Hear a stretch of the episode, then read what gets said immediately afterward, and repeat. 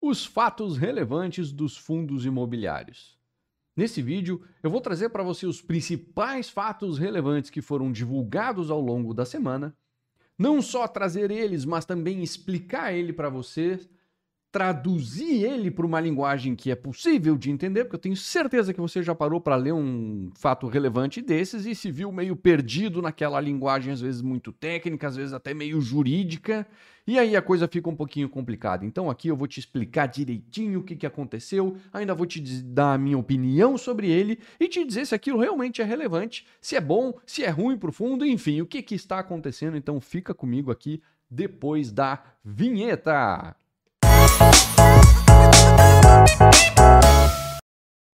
Maravilha! Então estamos de volta aqui. Eu sou Marcelo Fai, esse é meu canal do YouTube. Eu sou analista CNPI, especialista em fundos imobiliários.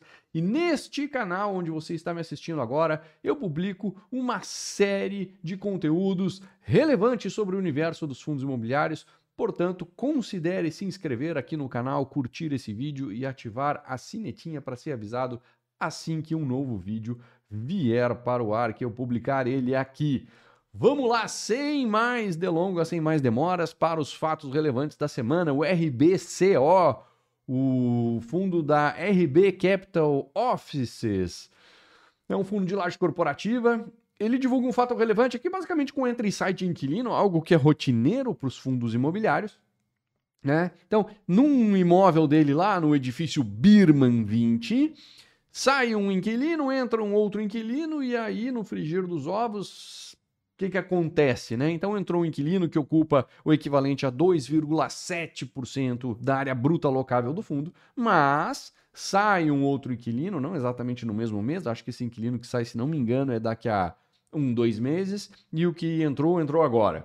Tá? Mas no frigir dos ovos, esse que desocupa Uh, ele passa a desocupar 3,4% da área bruta locável do fundo, e aí o saldo dessa movimentação é um saldo negativo para o fundo, aumenta a vacância dele, que já é muito alta, de 40,2% vai a 40,9%. Então fica bem elevada a vacância dele, ainda um pouco mais agora.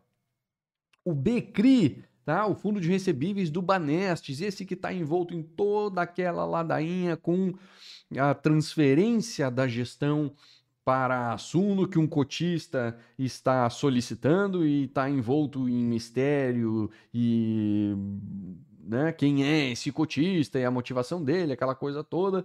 Mas isso aí é papo de bar, né? Não é nada oficial, ninguém se pronuncia oficialmente a respeito disso. O que, que aconteceu? O cotista pediu inicialmente uma convocação de uma assembleia para colocar em votação a troca da gestão do fundo que está lá no Banestes para a Suno, certo? Logo em seguida, esse mesmo cotista pediu para voltar atrás, não convoca mais a Assembleia, e agora ele volta para convocar a Assembleia novamente. Tudo muito esquisito para quem vê, mas extraoficialmente, é... quando foi convocada a primeira Assembleia, essa primeira Assembleia veio, veio a ser convocada com termos que esse próprio cotista discordava deles, o que é muito esquisito, porque esse cotista que tem mais de 5% das cotas do fundo é ele que coloca os termos dessa convocação e o que vai para a pauta, né, o que vai para a votação nessa Assembleia, e ele discordou dos termos, uh, e aí ele voltou atrás no pedido daquela Assembleia e agora vai de novo faz o mesmo pedido mais uma vez. Então tá virando novela, vamos ver o que, que vai acontecer com isso aí. Agora a administradora já disse, ok, recebi o pedido, dentro de 30 dias, então eu vou fazer a realização dessa assembleia e os cotistas poderão se manifestar aprovando ou não a troca da gestão para a Suno. O MCHF11, o hedge fund da Mauá, ele está concedendo mais uma vez né, um desconto na taxa de administração por 12 meses. E por que, que ele está fazendo isso agora? Nesse né? fundo ele investe uma parte considerável do patrimônio dele em um outro fundo da Mauá. Tá? Em outro fundo imobiliário da própria Mauá. E aí sempre vem aquela discussão, pô, cara, tu monta um fundo aqui, o MCHF, cobra a taxa de administração nele. E aí, ao invés de fazer o um investimento diretamente, você vai lá e compra cotas de um outro fundo seu e lá cobra a taxa de administração também. Opa, qual é a tua? Vai ganhar nas duas pontas aqui? Como assim? Né?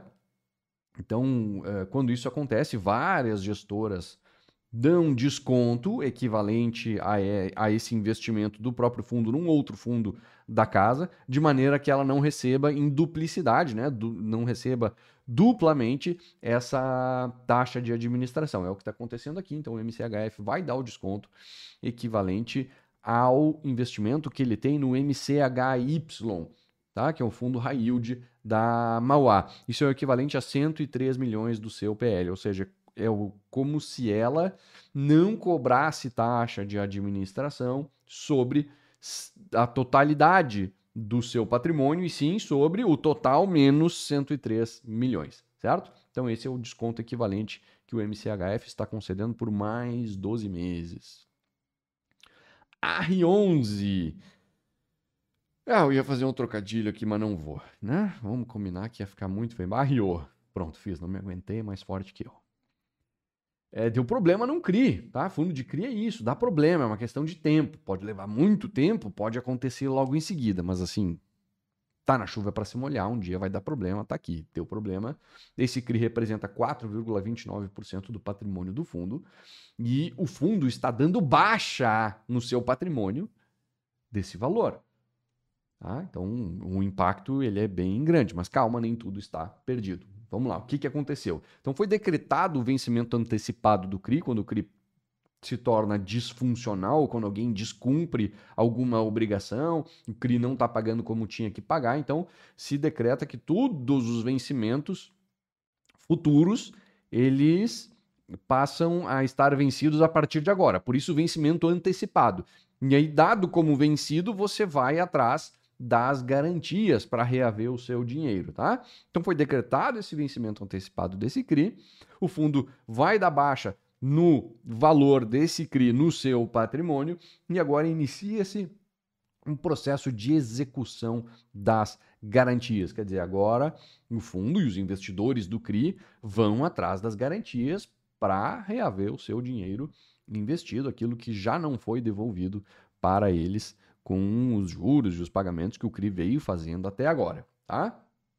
É, na medida que essas garantias forem executadas e forem transformadas em dinheiro e os investidores começarem a receber, então o patrimônio do fundo acaba sendo ressarcido. Ou seja, e apesar do fundo dar baixa nesse valor, não é um valor que está perdido, né? Totalmente, não é um valor irrecuperável ele é um valor recuperável porque há garantias e o fundo deixa claro ali no fato relevante que essas garantias são de 181% do saldo devedor.